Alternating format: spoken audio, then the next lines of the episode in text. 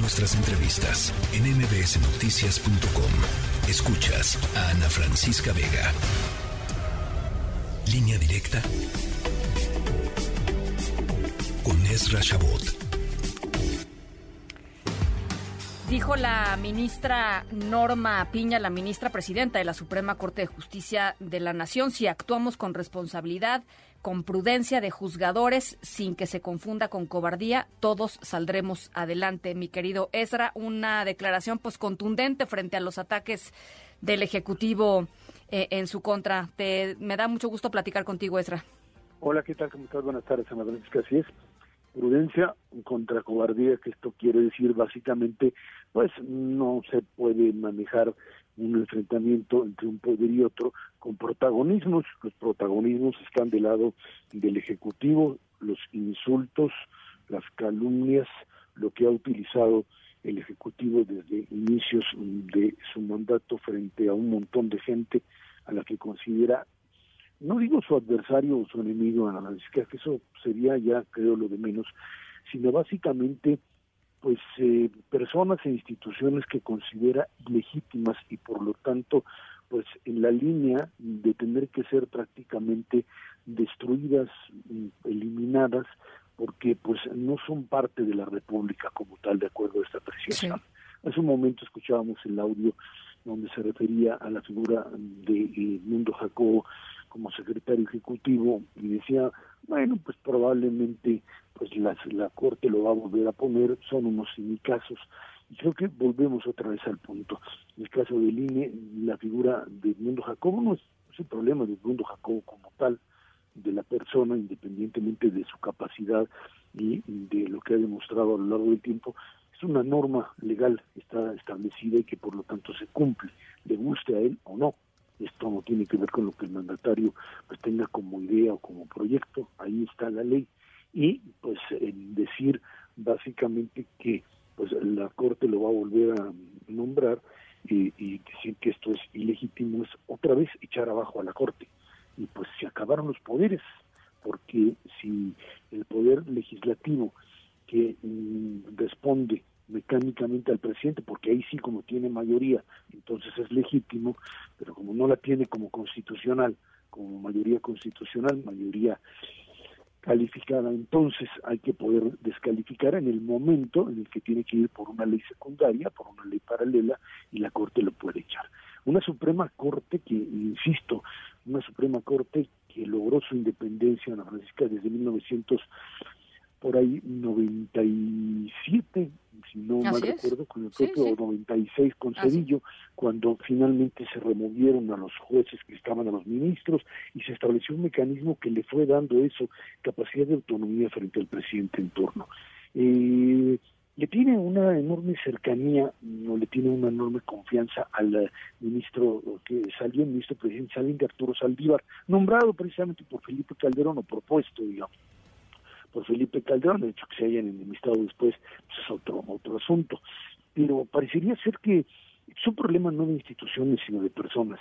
La Corte funcionaba en tanto Saldívar estaba ahí enfrente.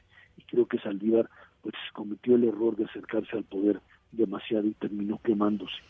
Eh, Norma Piña, que llega ahí en una jugada de verdad fortuita, verdaderamente fortuita, en una combinación de errores de estrategia política garrafales por parte del presidente y un juego interno de ajustes de cuenta con la propia digamos que no era la no, era la favorita no es más no no figuraba digamos entre los dos tres nombres este y, y terminó siendo terminó siendo ella. El presidente fíjate el presidente le respondió a esta frase que, que dijo la, la, ministra Piña la ministra presidenta Piña el presidente le responde que su recomendación es que cuando se tiene que optar entre justicia y derecho se opte por la justicia. Y yo leí esto y dije, híjole, pues es de veras no entender de, eh, eh, qué va la Suprema Corte de Justicia de la Nación, ¿no? Este, pues finalmente es la interpretación del, de, de, lo que está escrito en la Constitución. Si es justo o no es justo, bueno, pues esa es labor digamos, de eh, el poder legislativo, si hay una ley injusta, pues que se cambie, lo que sea. es más, puede ser a, iniciativa del propio presidente, pero, pero eh, pues sí me parece que es complicada ¿no? la, la, visión que tiene el presidente López Obrador. ¿no? Eh, no es tan... yo creo que Sí, yo creo que por ahí el presidente, en una clase que tomábamos en la Facultad de Ciencias Políticas, por donde él pasó, por lo menos pasó, eh, que eh, eh, eran teorías sociológicas donde uno estudiaba o, ciencia política dos ya más avanzado, donde pues veía la diferencia en la sociología debe ver en lo que era el poder carismático y el poder legal. La justicia era lo que el rey, lo que el, hombre que tiene el poder omnímodo, pues determinaba como tal justicia y gracia. El, rey determinaba que era lo justo en función de su voluntad, era el, que tenía pues eh, la capacidad de ser infalible y por lo tanto lo que pues él impartía era justicia. Y eso era eso era lo que se definía como justo. Cuando se pasa en el estado moderno un estado de leyes es que el tema de la justicia deja de ser producto de una subjetividad, o sea, de lo que opine o lo que establezca un monarca o un ente superior para pues establecer normas aceptadas por todos, algo así como otra vez el pacto social y no en el rollo académico de Rousseau y de y de Locke, etcétera, pero pero ese acuerdo, es decir, nos ponemos de acuerdo en las reglas con las que funcionamos y en función de estas reglas dejamos de matarnos y de buscar qué es lo, lo importante no. Eso es finalmente la línea que hay entre justicia y ley. No siempre es eh, posible, por supuesto, pero no hay otra alternativa. La otra alternativa es masacrarse unos con otros o establecer lo que sucede pues finalmente en regímenes despóticos, lo que sucede en, el, pues, en el fundamentalismo islámico en Irán, en donde pues obviamente hay una ley impuesta en contra, digamos, de un determinado grupo, al cual obviamente no le preguntaron, no se consensó, no está en la línea básica de los derechos humanos, en donde a la mujer puedes hacer con ella lo que tú quieras y bueno, pues rompes con el principio básico de igualdad jurídica.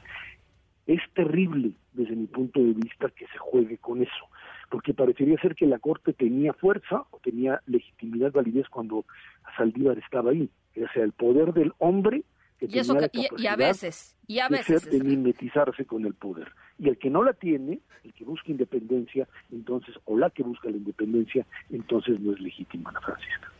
Bueno, y, eso a veces, porque también a Saldívar cuando no, cuando, cuando no se alineaba, digamos, totalmente a su visión, también le, también le, tocó fuerte. O sea, no como a Norma Piña, ¿no? No como a la ministra presidenta, pero este, pero bueno, el ataque a la Suprema Corte de Justicia ha sido desde el día uno. O sea, así sí es, así es, porque Saldívar, Saldívar quiso jugar a los dos, o así que sí quiso jugar a la ruleta al rojo y al negro, quiso jugar a la independencia por un lado del poder judicial y por otro lado al acercamiento a lo que él consideraba que es su legítimo derecho, digamos, como persona, que el proyecto del presidente es un proyecto válido. Pero creo que eso fue el grave error. O sea, tú no, pues puedes asumir esa, eso como proyecto particular porque terminas entrando en una contradicción irresoluble y creo que eso fue lo que finalmente terminó por hacerlo pedazos. Hoy yo creo que la Corte pues está jugando el todo por el todo. Hoy es el, si en la mañana es el último dique el dique de contención que tiene la democracia mexicana. Eh, eh, es, interesante que finalmente el papel del presidente de la Corte hace que el resto de los ministros se, se alineen con él. O sea, si cuando el presidente de la Corte negocia y se mueve y, hace impacto, entonces ahí ves un juego político un poco más eh, de, de, pactos. Y cuando tú ves a una ministra como Norma Piña que les dice, a ver señores, esto es la ley, interprétenlo y pacten y háganlo, bueno, ahí ves una situación totalmente diferente y estos que han sido pues insultados, ofendidos, acusados, eh, lo que tú quieras ponerle como objetivo, bueno, pues hoy van a responderle al presidente, creo que van a terminar respondiendo claramente en el tema de la propia reforma como le han respondido desde que Piña está ahí. Bueno, pues ya, ya, ya lo veremos al tiempo, mi querido Ezra. Te mando un abrazo. Gracias, igualmente. Buenas tardes. Muy buena semana, Ezra. La tercera de MBS Noticias.